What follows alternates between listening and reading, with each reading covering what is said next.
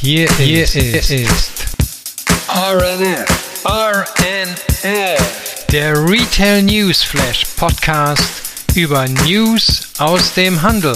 Vorgestellt von Anna, Heidi und Wolfgang. Listen to us. Ja, hier sind wir wieder bei einer neuen Ausgabe unseres Retail News Flashs. Ereignisreiche Wochen ähm, liegen hinter uns. Wolfgang war in Istanbul und Zypern. Ich bin Halbmarathon gelaufen und komme frisch aus äh, Paris zurück. Ähm, Heidi, habe ich gerade gehört, geht's nach Linz. Äh, wie geht's euch heute? Ja, gut. Super. Gut, gut. Ja, wir haben, ich habe ja die Bilder gesehen, wie du gelaufen bist. Tapfer, tapfer. Ne? 22 ja, Kilometer, das ist ja schon eine super Leistung. Klasse. Es war hart, es war so heiß, ich sag's euch. Eh klar, genau an dem Sonntag war es heiß und dann hat es wieder abgekühlt, aber ich bin durchgekommen. Das ist ja das Wichtigste, oder? Was Super. Zypern auch laufen, Wolfgang? Ja, ja ich, äh, äh, wir sind da auch gelaufen. Ähm, auf Zypern, nicht Istanbul, da geht das nicht, aber auf äh, Zypern waren wir auf jeden Fall immer unterwegs und äh, ja, man muss sich ja Sehr irgendwie schön. fit halten, ne? So ist Klar. es. Heidi, wie kommst du noch Linz? Laufend oder mit dem Zug? Naja, ich äh, fahre mit dem Zug, weil nächste Woche ist ja die Deutsche Ladenbautagung und äh, ich mache da die Store-Check-Tour und äh, gehe das heute noch einmal durch.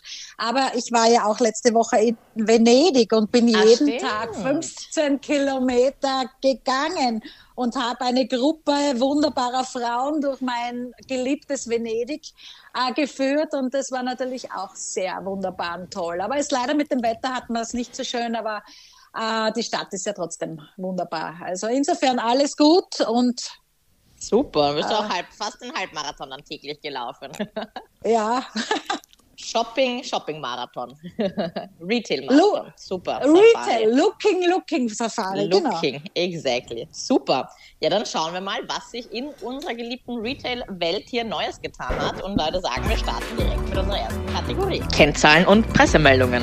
Ja, und äh, da haben wir so ein paar gemischte Meldungen. Also, dass du Shopping äh, gegangen bist Heidi, das ist ja gut, aber das könnte in Zukunft, äh, könnte die Auswahl der Geschäfte weniger werden, zumindest äh, in Deutschland. Da hat nämlich der HDE, der Handelsverband, gerade erhoben, wie viele Geschäfte zugemacht haben.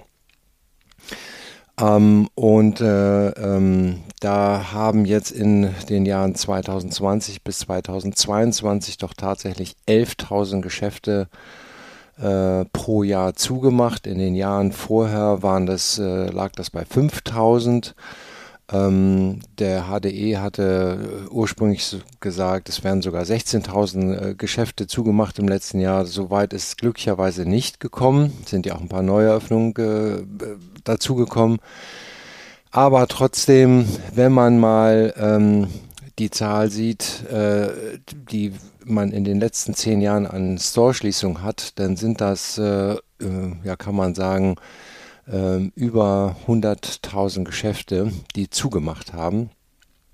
Das heißt also, äh, von ursprünglich mal 400.000 Geschäften ist man jetzt auf, äh, wird man auf knapp unter 290.000 Geschäfte kommen, also 25 Prozent weniger.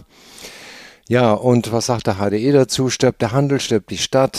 Das wissen wir. Wir haben oft genug darüber berichtet. Ähm, der Handel ist eben nicht nur Versorger der Bevölkerung, sondern zeichnet sich durch sein vielfältiges gesellschaftliches Engagement vor Ort aus und ist zudem Pflege des Kulturraumes Innenstadt. Die Leistungen sind in Gefahr, so sagt der Präsident von Prehn. Und äh, um mit dem Einzelhandel eine tragende Säule der Innenstadt zu stützen, macht sich der HDE nun für eine Gründungsoffensive stark, damit es mit unbürokratischen und schnellen Genehmigungsprozessen zu äh, Umbauten und Unwidmungen kommen kann äh, und äh, nicht durch Behörden Einflüsse länger äh, dass man dort länger warten muss. Ne? Na, wir werden das beobachten. Wir haben ja die neue Öffnung sowieso immer dabei, aber im Moment mehren sich ja sehr die Stimmen. Das ist ja auch, kommt in den nächsten beiden Meldungen, dass viele Geschäfte eventuell zumachen und viele Unternehmen ähm, mit der Anzahl der Geschäfte nicht mehr zurück, zurechtkommen, die sie haben. Ähm, und in diesem Zusammenhang passt auch die nächste Meldung. Äh, von Primark ähm, in Deutschland Äh, da sollen vier weitere Geschäfte neben bereits zwei geschlossenen äh, geschlo äh, zugemacht werden. Das ist eine ganze Menge, wenn man nur 31 hatte. Ähm, Primark sagt, sie sind in einigen Regionen überrepräsentiert und äh, die Rentabilität in deutschen Stores auf einem inakzeptablen Niveau, bedingt durch den Umsatzrückgang. Und äh, jetzt werden die Shops in Gelsenkirchen, das war auch der, äh, ja, der zweite Laden, der, der dritte Laden, der aufgemacht worden ist, Krefeld, Kaiserslautern, Frankfurt Nordwestzentrum war der zweite Laden, der in Deutschland eröffnet worden ist. Da laufen jetzt die Verträge aus, sie werden zugemacht und ähm, äh, das bedeutet auch Abbau dann von sehr, sehr vielen Arbeitsplätzen. Ja, ähm, und gleichzeitig äh, plant das Unternehmen auch in bestehenden Shops die Flächen zu verkleinern. Also in Hannover jetzt zum Beispiel wird man sich von vier auf zwei Etagen verkleinern. Und so gibt es viele andere Projekte. Ähm, dort wird es aber keine betriebsbedingten Kündigungen geben. Ähm, die Umsätze hat man auch gleichzeitig veröffentlicht mit der Meldung ähm, und die zeigen über alle Länder immerhin noch ein Wachstum von 19 Prozent gegenüber dem Vorjahr, äh, 13 Prozent in Deutschland, also das ist gar nicht mal so schlecht. Ähm, auch der Profit ist äh, insgesamt das im Unternehmen wieder gewachsen, Deutschland eben nicht. Ähm, aber in Deutschland, wie gesagt, reicht das nicht, um äh, die Umsätze mit den Umsätzen pro Quadratmeter äh, alle Stores profitabel zu führen. Was ich außergewöhnlich finde, ähm, ist die Tatsache, dass die Geschäftsführerin von Deutschland, Christiane Wiggers-Völlm, ähm, in einem Post auf LinkedIn die äh, Hintergründe persönlich erläutert hat, von einem schweren Tag für Primark, aber auch für sich selber geschrieben hat sie will das transparent kommunizieren, keine weiteren Gerüchte aufkommen lassen. Sie will auch nichts verheimlichen. Das finde ich ehrlicherweise sehr mutig, finde ich auch außergewöhnlich. Das machen ja nicht alle Firmen so. Und ich wünsche natürlich äh, hier meinem alten Arbeitgeber äh, ähm, alles Gute dem Unternehmen und äh, auch äh, natürlich den Mitarbeitern ähm, für die Zukunft alles Gute. Glücklicherweise trifft es ja auf einen Markt, in dem Mitarbeiter gesucht werden und da bin ich zuversichtlich, dass viele sehr schnell was Neues finden werden. Ne? Das auf jeden Fall. Ja, und dann äh, haben wir eben auch noch andere Unternehmen, denen es im Moment äh, nicht so gut geht. Ne? Ich glaube, da hast, Anna, da hast du, glaube ich, noch ein paar Neuigkeiten, ne?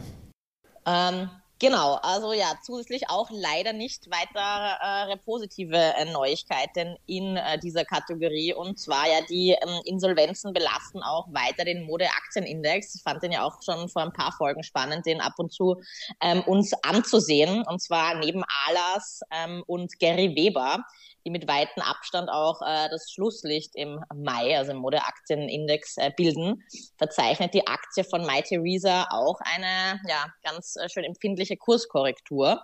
Nämlich nach ähm, ja, einem schwierigen Quartal auch hat sich der Luxus-Online-Händler gezwungen, äh, die Prognose für das Geschäftsjahr, das im Juni für sie endet, ähm, zu kassieren. Und zwar statt eines Wachstums des Bruttowarenvolumens, sorry, von 16 bis 22 Prozent, erwartet äh, das E-Commerce-Unternehmen äh, jetzt nur noch 13 bis 15 Prozent. Das enttäuscht dann natürlich äh, die Anleger und ähm, ja, die Aktie gibt dementsprechend äh, nach und verlor auf, auf Wochensicht ja quasi ein Viertel ihres Wertes. Ähm, und der Kurs ja, wird teilweise jetzt unter 5 Euro erreicht. Ja, also das ist dann damit das ähm, 52 Wochen tief. Aber nicht nur My Theresa verliert, sondern die Hälfte der Titel im Modeaktienindex ähm, verlor auf Wochensicht. Ähm, der DAX hingegen, wenn man den dann vergleicht, ist dann auch immer ein bisschen spannend, das zu benchmarken, hat im gleichen Zeitraum um 0,5 Prozent ähm, dazu gewonnen. Ähm, und ja, klar, die mit stärksten ähm, Verlusten, ähm, die, die, stärksten Verluste hat ähm, Alas und Gary Weber im Modeaktienindex verzeichnet. Die sind nämlich mit minus 70 Prozent ähm, notiert. Und ja, zurückzuführen ist das vor allem auf die Bekanntmachung ähm, der Unternehmen, wie ich ja auch schon vorhin äh, gesagt habe. Die Alas AG hat am Montag bekannt gegeben, ähm, einen Insolvenzantrag aufgrund unterplanmäßiger Geschäftsentwicklung gestellt zu haben. Und ähm, ja, das Unternehmen Gary Weber hat nur wenige Tage davor gemeldet, dass äh, sich das Unternehmen auch im Insolvenzverfahren im Eigenverwaltung befindet. Ja, das ist schon das zweite Mal bei Gary Weber. Ähm, das tut natürlich weh.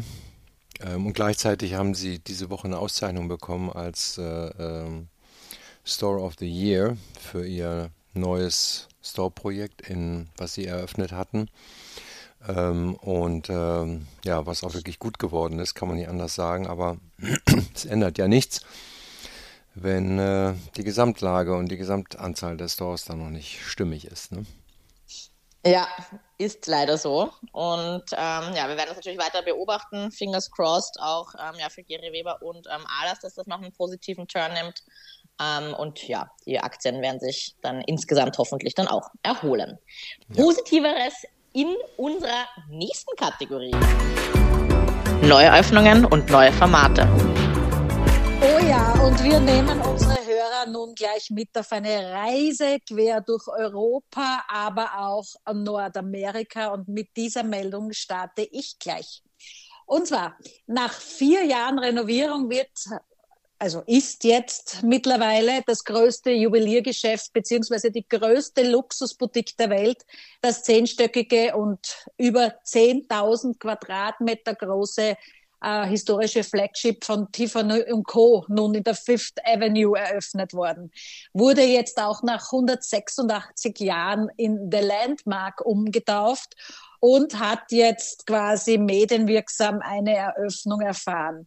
Neben einem äh, Café und eine Erlebnisausstellung, äh, die die Kunden in die Welt von Audrey Hepburn und Frühstück bei Tiffany entführt, gibt's natürlich auch äh, Kunst und eine gesamte Produktpalette von Tiffany, äh, wohin das Auge reicht. Es ist der teuerste äh, Store, den äh, Tiffany Holding LVMH je gebaut hat, äh, Berichten zufolge. Also Bloomberg hat es äh, berichtet, äh, über mindestens 250 Millionen Dollar sollen diese Umbaukosten äh, äh, veranschlagt haben. Ähm, ja, natürlich, wer hat das geplant? Der auch äh, den Wiener Louis Vuitton äh, Store umgebaut hat, äh, Haus- und Hofarchitekt Peter Marino. Und ähm, ein dreigeschossiges äh, Glasdach äh, wurde auch von Oma ähm, äh, gebaut, also entworfen, dass Tiffany seinen Diamanten auf dem Dach nennt. Was ist jetzt in diesen zehn Etagen? Nur ganz kurz. Ähm, die erste Etage ist die World of Tiffany. Das sind die beliebtesten Kollektionen des äh, Juweliers. Also wie bei Frühstück äh, bei Tiffany äh, kommt man sich da vor. Äh, es sind auch Blumenarrangements, die dreimal wöchentlich gewechselt werden, wie zum Beispiel Tiffany Rose, Apfelblüten und Lyzenien werden da äh, bestimmt auch duftend äh, den Kunden entgegengebracht. Äh, Stockwerk 2 ist für 150 Mitarbeiter äh, ein eigenes Restaurant, äh, wo um 10 Dollar äh, gesunde Mahlzeiten serviert werden. Äh, mit, mittels App kann man das äh, vorbestellen. Stockwerk 3 ist der Liebe und Engagement gewidmet. Äh, hier kann man in separaten Räumen ähm, ja, sich dann natürlich ein intimes Kauferlebnis äh, gönnen und diese privaten Salons sind nach einem Blumenmotiv benannt und auch so dargerichtet, dass man Selfies machen kann, recht gut. Stockwerk 4, ähm, ja, ähm, da gibt's dann äh, eine Bronzeskulptur, da kommt man dann hinauf in die goldene Tiffany-Kollektion. Die Farben äh, der Gestaltung sind auch dementsprechend ähm, die, entlang der Fenster in die 57. Straße befinden sich auch drei Boutiquen, äh, die sich von der Umgebung abheben. Äh, da ist ein Raum für Uhren, ein weiterer für Paloma Picasso, aber auch ein dritter für Elsa Peretti. Marino hat ja in den 70er Jahren bereits Perettis New Yorker Wohnung umgebaut. Etage 5, ja, Tiffany's Schmuckkonzepte, da ist das berühmte Sortiment an Silber Designs zu finden, aber auch Gravuren vor Ort werden dort dargeboten.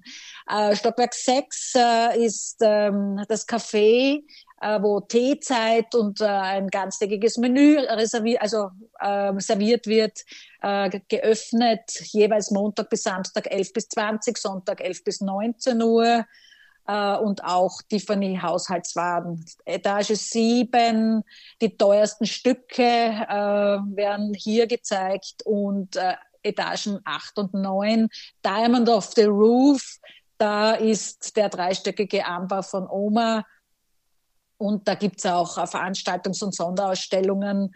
Ähm, Etage 10 ist die letzte, also die, und da sind äh, vier VIP-Verkaufssalons und ein privater Speisesaal für bis zu 60 Personen. Die Umsätze von Tiffany beliefen sich 2022 auf 5,1 Milliarden Euro und werden laut HSBC im Jahr 2025 voraussichtlich 7,4 Milliarden erreichen. Nun gut, also äh, dieses war die erste und äh, wahrscheinlich größte Meldung, die ich gefunden habe. Aber es gab noch weiteres. Und zwar da, gehen wir. Mal, das ist ja 10.000 Quadratmeter für ein Juweliergeschäft. Das ist ja nun wirklich. Das Größte, äh, ja. ja. Das ist ja nun Wahnsinn. Ne? Das muss man sich mal vorstellen. Das ist ein ganzes Warenhaus ein, voll. Ein ganzes Haus, ja. Und äh, vier, vier Jahre hat der Umbau ja gedauert, nicht? Und äh, das ist sicher. Also wenn man äh, einmal plant, nach New York zu reisen, äh, das sollte man sich anschauen und dort einen Ausflug machen.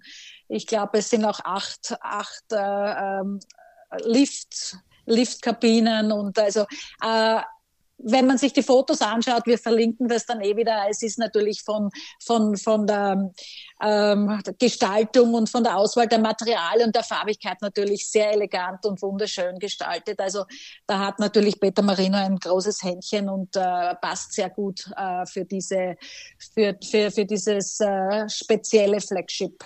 Ja, Making the big bigger.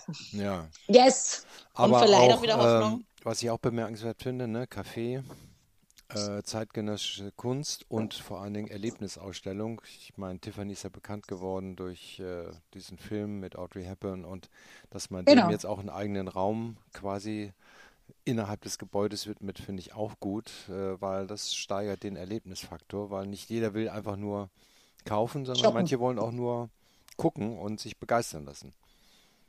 Ganz und genau. Die Mitarbeiter bekommen ein eigenes Restaurant, was auch natürlich viel wert ist. Das zeigt dann auch den Stellenwert, den die Mitarbeiter haben. Meine, wenn du für 150 musst du auch mal finden. Und ähm, wenn du dann, sage ich mal, auch nochmal solche Benefits mit einem eigenen Restaurant ähm, anbietest, wo die günstig gesundes Mittagessen bekommen, mhm. finde ich das als viele Reisende, die oft nicht äh, die Möglichkeit hat, gesund Mittag zu essen, ähm, auch schon sehr toll. Ja, absolut. Na, ist super. Und das Ganze natürlich äh, mit App zum Voraus bestellen. Äh, ja, also wie gesagt, da hat man sich schon was überlegt. Und ich meine, vier Jahre renoviert ist jetzt auch und 250 Millionen äh, kosten. Aber man kann es natürlich auch äh, äh, wirklich sehr wertschätzend und sehr wertig machen oder auch nicht. Ja, aber da ist es sicher sehr gut gelungen. Also ich bin schon, ich irgendwann werde ich mir das anschauen. Also ganz bestimmt. Ja. Super. Yes, aber es war nicht die einzige Neueröffnung. Äh, von New York äh, gehen wir jetzt nach, oder wir fliegen jetzt sehr schnell nach Mailand. Und zwar gab es da ein, äh, äh, ja, auch ein Flagship wurde eröffnet in Mailand und zwar vom Pull Bear. Ähm, da gibt es einen großen Self-Checkout-Bereich äh, und 24-Stunden-Paketautomaten, erstmals auch für Retouren. Ähm, in Sachen Digitalisierung setzt Bull Bear in Mailand neue Maßstäbe im Modehandel, auch bei der Einführung von neuen Waren, Waren Sicherheitstechnologien. Äh, wenn man sich den äh, Store ansieht, also es ist alles von der Ästhetik, also die Architektur des Raumes wurde mehr oder weniger beibehalten. Es wurde entschlackt, aufgehellte Ästhetik und die Anordnung der Kleidungsstücke ist sehr übersichtlich, die Materialität metallisch hell äh, und äh, sehr äh, mit Leuchtdecken da beim Eingangsbereich, also sehr monochrom, alles miteinander. Die äh, Produkte kommen dementsprechend dann zur Geltung. Ähm, die, äh, also das Ganze ist auf 1300 Quadratmeter vorzufinden. 50 Personen sind tätig und äh, Pull&Bear hat in äh, Italien 54 Filialen. Und eine weitere Eröffnung äh, haben wir noch, äh, also habe ich jetzt noch gefunden, und zwar ähm, von Mailand nach London. Äh, wir haben vor einigen Monaten berichtet von Lacoste in Paris.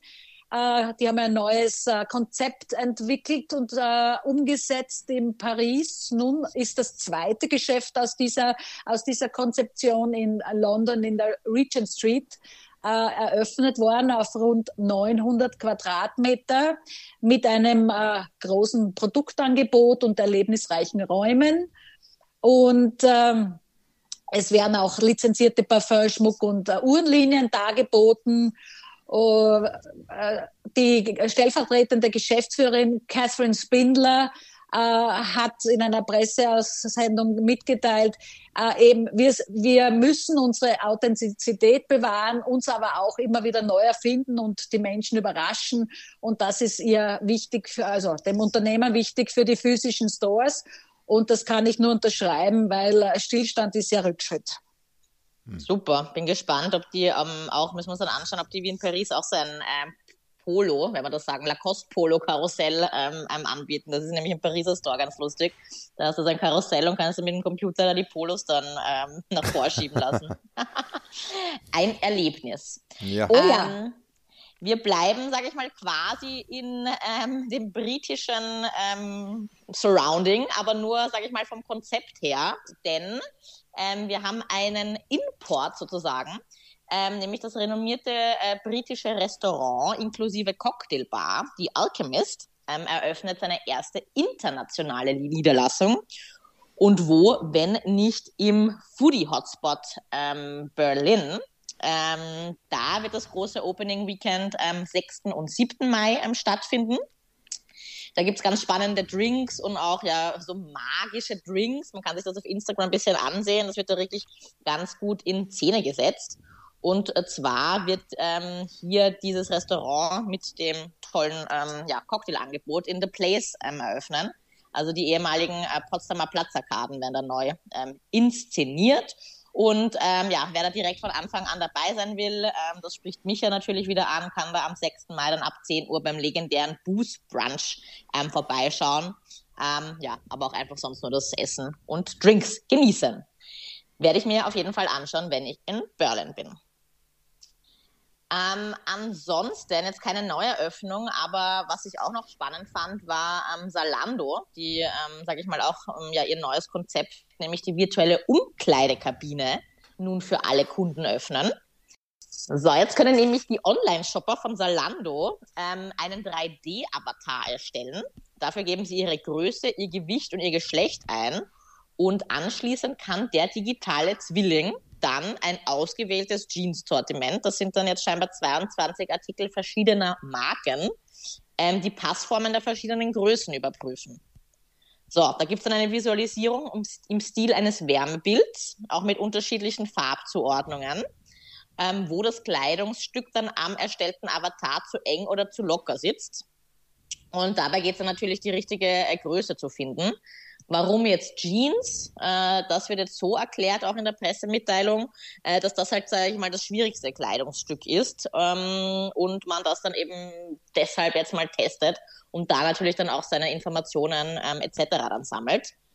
Finde ich interessant, weil nur wenn ich jetzt ein Gewicht eingebe, weiß ich jetzt ja nicht, wie der Körperbau generell ist. Hm, müsste ich mal jetzt mal testen, weil gerade eine Jeans, denke ich mir, wenn die dann an den Hüften dann zu eng ist, aber vielleicht habe ich ja breitere, weiß ich nicht, Oberschenkel oder irgendwas. Weiß ich nicht, wie das jetzt der Zwilling, der 3D-Avatar nur anhand meines Gewichtes erkennen kann, wo da die Kilos sitzen oder auch nicht.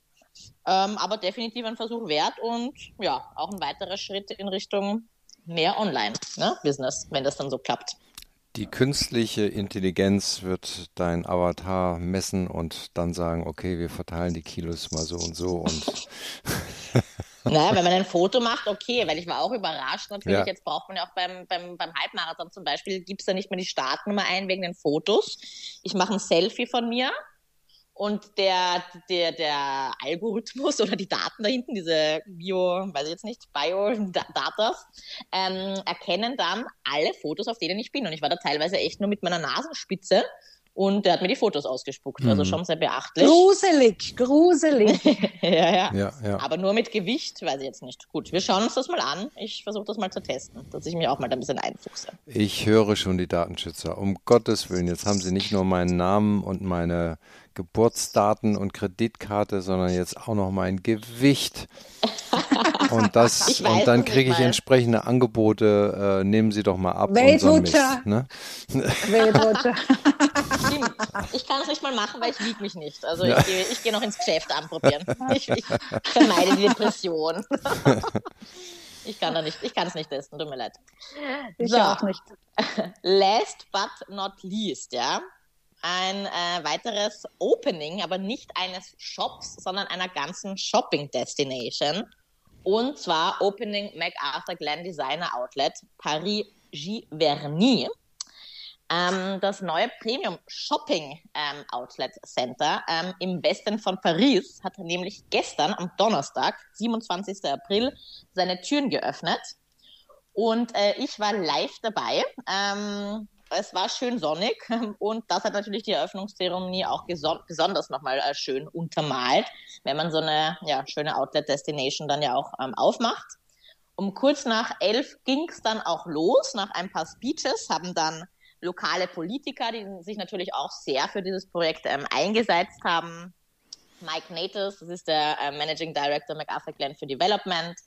Ähm, MacArthur Glen Founder Joey Kämpfer, inklusive der Enkelin auch, die ja auch da war ähm, Chairwoman Julia Calabrese, ähm, natürlich auch ähm, Susie McBee und ähm, Joan Chauvet, ähm, unsere Co-CEOs, ähm, Emmanuel Cronier, der der Managing Director von ähm, Simon Property ähm, Group ist und natürlich auch die neue General Managerin ähm, des Standortes. Sowie, nicht zu vergessen, Miss France 2021, das rote Eröffnungsband mit äh, goldenen Scheren durchschnitten und dann ging es auch schon los. Das Center war ähm, gut gefüllt, gefüllt, ja, nicht nur mit ähm, Gästen, mit geladenen Gästen, sondern auch ähm, mit tatsächlichen Shopherren. Ähm, und auf 20.000 Quadratmetern ähm, findet man hier über 100 ähm, Boutiquen oder ja circa um die 100 Boutiquen. Ähm, was kann man da jetzt finden? Also im Luxusbereich ähm, sind bereits vertreten Tots, Moncler, Missoni, Philipp Plein, Pucci, Cavalli, ähm, sogar auch ein Stella McCartney und Sergio Rossi Store. Deutsche Gabbana wird auch bald seine Türen öffnen. Hat er jetzt gestern noch nicht offen, aber die sind da schon brav am Werkeln. Äh, natürlich hast du auch die ganze französische Liga mit tollen Stores von Sandro, Marsch, Claudie Pierlot, Sadik und Voltaire. Und natürlich, wer auch nie fehlen darf, Marken wie Tommy Hilfiger, Calvin Klein, Lacoste, Adidas, Nike wird bald eröffnen. Noch viele mehr. Ich kann da jetzt ja nicht alle nennen. Ähm, haben wir den ganzen Podcast voll. Was vielleicht noch spannend ist, äh, auch das gastronomische Angebot äh, lässt keine Wünsche mehr offen. Ähm, La Durée hat einen, ähm, Shop da, da kann man die guten französischen Macarons kaufen. Angelique, ähm, das ganz bekannte Café, wo es diese tolle heiße Schokolade ähm, gibt, hat auch ähm, im MacArthur Glen Designer Outlet Paris eröffnet. Und ähm, was im Juni eröffnen wird, ist ein ähm, Restaurant, Service to Table, Les Hortensias. Ähm, das wird geführt von Chef Romain Taeb. Ähm, das Menüs anbietet, das aus lokal ähm, ja, generierten Ressourcen der Normandie ähm, auch ähm, für die Gäste dann zusammengestellt wird. Und Heidi, wo wir es uns gut gehen lassen würden in der Sonne, wäre in der Champagner Bar, die auch im Herzen des Centers ähm, mittig platziert ist ähm, in der Sonne, kann man sich da schön hinsetzen ähm, nach ähm, ja, ausgiebigen Shopping-Touren. Ähm, und ähm, in der, ja, sage ich mal, mehr Fastfood-Szene, was natürlich auch nicht fehlen darf, ist ein Five Guys. Der hat gestern natürlich gebrummt. Das war ein Wahnsinn. Die, die, der, der Store war voll oder das Restaurant war voll. Sitzplätze waren voll. Ja, die Gäste lieben halt dann doch auch ihre Burger. Ne? Auf nach Paris, würde ich sagen. definitiv, definitiv. Ja, wir freuen uns, äh, dass es so gut losgegangen ist und ähm, genau, sind gespannt, wie sich der tolle Standort dann auch entwickelt. Brand of the Month. Es ist Ende haben, stellen wir euch jeden Monat auch eine Brand of the Month vor. Brand of the Month April ist die Big Mama Group. Ähm, ich bin schon seit Jahren ähm, von den einzigartigen französischen ähm, Restaurants der Big Mama Group begeistert und erinnere mich an viele schöne, schöne Abende in Paris mit gutem Service und coolen Ambiente. Ähm, ja, und ähm, auch die letzten Eröffnungen jetzt eben in Deutschland, in Berlin, das Cocodrillo und auch das letzte Restaurant, das jetzt in Hamburg aufgemacht hat, haben mich dazu bewegt, ähm, eine objektive Meinung und äh, gute Freundin Viola Molzen, die Partnerin und ähm, ja, von White Kitchen ist, ähm, und uns da ein paar Einblicke in diese Gruppe geben wird. Warum ist die so erfolgreich und was macht da das ähm, Erfolgsrezept auch ähm, aus? Und freue ich mich, ähm, dass wir das jetzt gleich einspielen werden. Liebe Viola, schön, dass du heute bei uns ähm, im Podcast bist. Ähm, wie du weißt, äh, jedes Monat küren wir ja eine Brand of the Month. Und ähm, ja, wir haben gesagt, das sind nicht nur Retail-Brands, ähm, wir äh, können jede Brand ähm, zur Brand des Manns küren. Und ähm, ich erinnere mich an meinen letzten Berlin-Besuch, wo du uns in einen super tollen äh, Italiener ähm, äh, geführt hast. Der hat mir mega Spaß gemacht. Und deswegen haben wir uns entschieden, gemeinsam äh, hier äh, diesen Monat die Big Mama Group als Brand of the Month zu küren und äh, dich als internationale ähm, Food-Expertin äh, dazu objektiv auch zu befragen, weil du bist ja jetzt da nicht mit der Big Mama Group äh, verbandelt. Ähm, wir würden uns sehr freuen, wenn du dich vielleicht kurz vorstellst, ähm, auch ähm, ja, die Agentur, in der du arbeitest und uns dann auch ein paar Insights gibst über die Big Mama Group. Ja, liebe Anne, das mache ich sehr gerne und ich freue mich, dass ich hier on stage sein darf bei euch. Ähm, das ist eine große Ehre, freue ich mich sehr. Und äh, genau, also mein Name ist Viola, Viola Molzen. ähm, ich arbeite in der Agentur White Kitchen als Business Developer und Partner. White Kitchen äh, gibt es jetzt seit zehn Jahren und äh, wir sind eine Architektur- und Kommunikationsagentur für Gastronomie und Hotellerie. Das heißt, wir fangen an beim F&B-Konzept über das Master Planning wir liefern Brandings, Websites ähm, und Content. Wir machen Social Media. Wir machen PR. Das heißt, eigentlich von A bis Z liefern wir ähm, alles, was man für äh, oder als Gastronom und ähm, in der Hotellerie braucht. Ein rundum sorglos Paket. Rundum sorglos, One-Stop-Shop, wie man so schön sagt.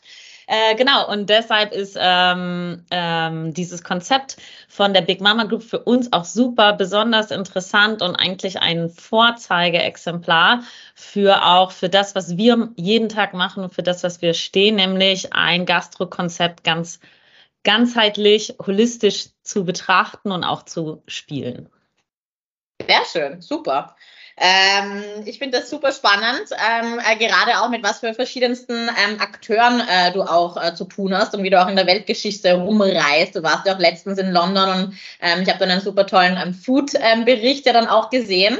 Ähm, deswegen dachte ich, du bist die perfekte Sparring-Partnerin für mich, um uns da ein paar Insights über Big Mama zu geben. Gerade auch mit der letzten Eröffnung, ähm, ähm, die sie in Hamburg ähm, ja, ähm, gemacht hatten. Ähm, was würdest du so als Erfolgsformel der, der Gruppe sehen? Oder vielleicht hast du auch ein paar ja, History-Insights über die Gruppe für uns und kannst uns da ein bisschen was berichten dazu. Ja, klar, gern. Also dann fange ich mal an. Wer die Big Mama Group nicht kennt, ähm, auch wenn es jetzt schon drei Dependancen in Deutschland gibt, kann es ja sein, dass es trotzdem noch an jemandem vorbeigegangen ist, dass es die Boys gibt. Äh, und warum Boys? Das sind eigentlich zwei Gründer, die kommen aus Frankreich, der Victor Luga und der Tigrane C2. Das kannst du wahrscheinlich viel besser aussprechen als ich ähm, haben jetzt ähm, in Frankreich gestartet, in Spanien, Großbritannien weitergezogen und am Ende eben auch in Deutschland äh, Restaurants eröffnet. Ähm, über 20 jetzt schon insgesamt und äh, seit 2015 sind sie am Start und haben auch äh, gesagt, sie wollen jetzt in den nächsten fünf Jahren weitere zehn Restaurants pro Jahr eröffnen. Also wow, die Boys haben ein großes Ziel. Ja. Und was machen die eigentlich? Ähm, sie stehen für junge und italienische äh, Küche, qualitativ hochwertige äh, italienische, 100% italienische Produkte. Uh, super Instagram-freundlich. Und uh, ja, haben eine trendy Einrichtung, immer super individuell und vor allen Dingen auch in Szenevierteln lokalisiert. Irgendwo habe ich letztens gelesen, ja, das ist der Italiener für die Hipster. Vielleicht nicht ganz so falsch, ähm, aber ja, man hat irgendwie immer ein super cooles La Dolce Vita-Gefühl, äh, hat Italo-Kitsch um sich herum, der irgendwie total ins Auge fällt und einen auf den ersten Blick irgendwie äh, auch ein bisschen überlädt. Aber ja, es ist modern und frech und irgendwie haben sie genau den Zeitgeist getroffen mit ihrem Konzept. Ähm, ja, bravo. Auf jeden Fall. Ja, ich erinnere mich, als du ähm, uns da in Berlin ausgeführt hast, ins Cocodrillo. Ähm, Im Weinmeisterpark ist das ja ähm, gelegen. Genau. Ähm, super so standalone ähm, Location inmitten des Parks und dann äh, trittst du wie in eine andere Welt rein und äh, kannst da echt mal äh, für ein paar Stündchen äh, ja, die Atmosphäre genießen und auf jeden Fall auch ein paar Instagrammable ähm, ähm, Pictures machen. Ne? Unbedingt, ja, da wird dann alles gedacht. Und was ja auch so schön ist, ist, dass das Cocodrillo ähm, in Berlin oder auch die anderen Standorte, das Georgia in München, damit fing es ja an in Deutschland und jetzt eben auch das Edmondo in Hamburg und auch äh, die ganzen anderen internationalen Locations immer alle sehr individuell und besonders sind. Das heißt, man kommt nicht rein und weiß direkt so, ach, das sieht aus wie in jedem der anderen Standorte. Und ähm, was auch schön ist, Preis-Leistung haben sie perfekt gemacht. Du kannst eigentlich mit jedem dorthin gehen. Du kannst mit deinen Eltern dorthin gehen. Du kannst mit deinem ersten Date dorthin gehen. Äh, jeder fühlt sich irgendwie willkommen. Äh, du hast einen guten Vibe dort. Es ist auch nicht zu teuer, dass man sagt, irgendwie da gehe ich jetzt nur mit den Foodies hin, die jetzt auch ein bisschen das gewisse Budget dafür ausgeben wollen. Nee, also es ist irgendwie ganz schön zu sehen, ähm, dass es ein super Mixed äh, eine Mixed-Zielgruppe ist und äh, auf deren Internetseite war ganz süß, habe ich auch einen Satz gelesen.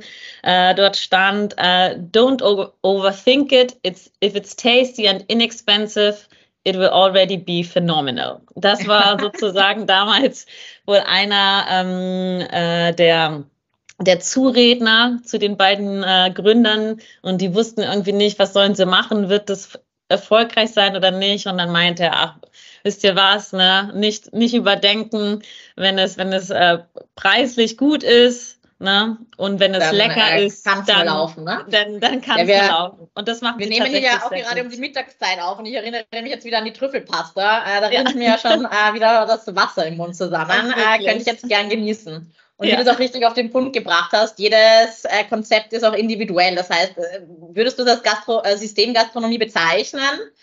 Ähm, aber trotzdem, der Kunde erkennt es ja nicht dann als solches, als solches sondern glaubt, es ist ein eigenes Lokal, was dann auch, finde ich, so den Reiz dann ausmacht, oder? Komplett.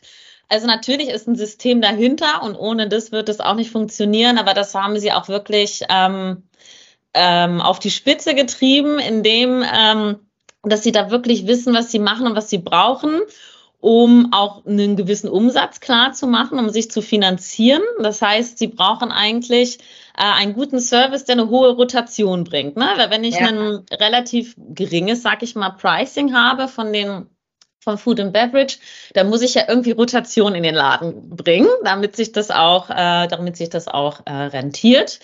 Das heißt, deren Personal, und das ist auch direkt aufgefallen, als ich damals das erste Mal im Cocodrillo war, das Personal weiß genau, was es tut. Und das Spannende hier ist auch, was so ein bisschen vielleicht äh, auch äh, interessant ist für andere Gastronomen. Ähm, hier wurde tatsächlich Wert darauf gelegt, dass das komplette Personal zumindest am Anfang aus Italien und aus Frankreich mitgenommen wurde. Das heißt, sie okay. haben nur Stammpersonal mitgenommen und sich darum dann gekümmert, dass alle irgendwie eine Wohnung finden, ihre Papiere in Deutschland bekommen etc. Aber du hast das gemerkt. Also von Tag eins, was ja meistens immer so ein bisschen kritisch ist bei den ganzen Openings von den Restaurants, gerade von denen, die aus dem Ausland nach Deutschland kommen, äh, total erstmal it's a mess. Ne? Du hast erstmal ja, Staff, ja. das überhaupt nicht die Prozesse kennt, die Dishes kennt. Und da war sofort, äh, war irgendwie eine Hand, äh, hat mit der anderen zusammengearbeitet Du bekommst deine Getränke, deinen Service, dein Essen super schnell und bist dann dementsprechend natürlich auch schnell wieder draußen. Ne? Also ja. das machen die schon sehr gut. Und ähm, ja, und das bisschen Ragazzi und äh, was man dann zwischendurch noch hört, ist ja auch immer macht ganz die, Macht dann die genau, Experience noch perfekt, ne? It does the Fall. trick, ja, genau. Sehr schön. Ich freue mich auf jeden Fall aufs nächste Mal. Big Mama Group, Brand of the Month. Vielen Dank für die Insights, ähm, ähm, Viola. Ich würde mich freuen, wenn wir ab und zu, wenn du deine Augen offen hältst und ab und zu uns die latest, uh, hottest places ähm, hier ähm, auch kundtust im Podcast. Würde mich auf jeden Fall sehr freuen. Ähm, und ja, ich würde sagen, wir gehen jetzt auch mal essen, ne? Das machen wir. Danke, Anna. ich würde sagen, wir schauen, was es in unserer nächsten Kategorie Neues gibt. Neues aus dem Metaverse. Ja, und hier gibt es zwei kurze Meldungen, und zwar von Gucci. Zum einen, ja, nur sechs Monate nach der Ernennung zum Chief Executive Officer von Gucci Vault und Metaverse Ventures ist also die er neben seiner Position als Senior Executive Vice President Corporate and Brand Strategy übernommen hat, verlässt Robert Dreyfus das Unternehmen um eine andere Karrieremöglichkeit zu übernehmen. Also wir haben äh, vor rund sechs Monaten berichtet, dass er der Erste ist, der quasi seine Position innehat. Jetzt ist er schon wieder weg. Er war seit 2008 in Gut, bei Gucci tätig und hatte natürlich im Laufe dieser vielen Jahre doch einige äh, Positionen inne. Die zweite Meldung von Gucci, da gibt es eine Kooperation mit, mit Vans. Und ähm, äh, da ähm, kann man sagen, dass für Mode begeisterte Gamer Gucci Town, also ist Gucci Town die Roblox-Welt, in der man sein möchte. Nach der Continuum-Kollaboration von Gucci Vault mit Vans kündigt äh, Gucci Town nun eine Partnerschaft mit Vans World an, bei dem die Spieler zwischen den Welten hin und her springen können, um besondere Gegenstände im Metaverse freizuschalten. Das ist so irgendwie wie bei einer Schnitzeljagd. Da begeben sich die Spieler von Gucci Town in die Vans-Welt, wo sie äh, in Schuhkartons nach Mustern suchen. Und wenn sie alle Teile gefunden haben, äh, gibt es dann entweder einen Schuh oder einen äh, vom Skateboarding inspirierten Rucksack, äh, den man äh, mit seinem Roblox-Charakter stylen kann. Ähm, ja, in der Gucci Vote-Läden werden visuelle äh, Versionen der physischen Schuhkooperationen zu finden sein. Die Schnitzeljagd äh, von Gucci Town und Vans World endet am 13. Mai. Also schnell noch mitmachen, wer will. genau. Ja, so schnell wie man äh, dann eingestellt wird auf die Position, so schnell ist dann wieder vorbei. Auch ein gutes ja. Zeichen dann. Letztlich, das ob das nachbesetzt wird oder ob das dann auch äh, die Position gekartet wird. Wir bleiben dran. Eben. So, und ich würde sagen, wir Frage. Was gibt's Neues an Retail Gossip? Ja, ähm, da haben wir heute äh, nichts Lustiges sozusagen zu berichten, aber äh, doch äh, eine, eine, wichtige Erinnerung an eine Person, die das Outfit äh, weltweit beeinflusst hat, nämlich die Mutter des Mini-Rocks, Rockes, genauer gesagt Mary Quant, äh, ähm, ist gestorben ähm, im Alter von 93 Jahren. Ähm, sie ist ja bekannt geworden als die Mutter des Mini-Rocks. Ähm, aber sie machte auch andere Dinge, äh, die heute immer noch getragen werden. Von ihr kommen die Hotpants, eng anliegende Rippenpullis, bunte Strumpfhosen, PVC-Regenmäntel. All das hat sie sozusagen äh, populär gemacht. Es gab damals das Modell Twiggy, vielleicht kennen das einige noch. Ähm, ganz super schlankes Model mit großen Rehaugen und getuschten Wimpern. Und die hat diesen Look als Markenzeichen einer ganzen Generation damals in London äh, getragen und äh, alle dazu inspiriert möglichst kurze Faltenröcke zu tragen von nicht mehr als 25 Zentimeter Länge.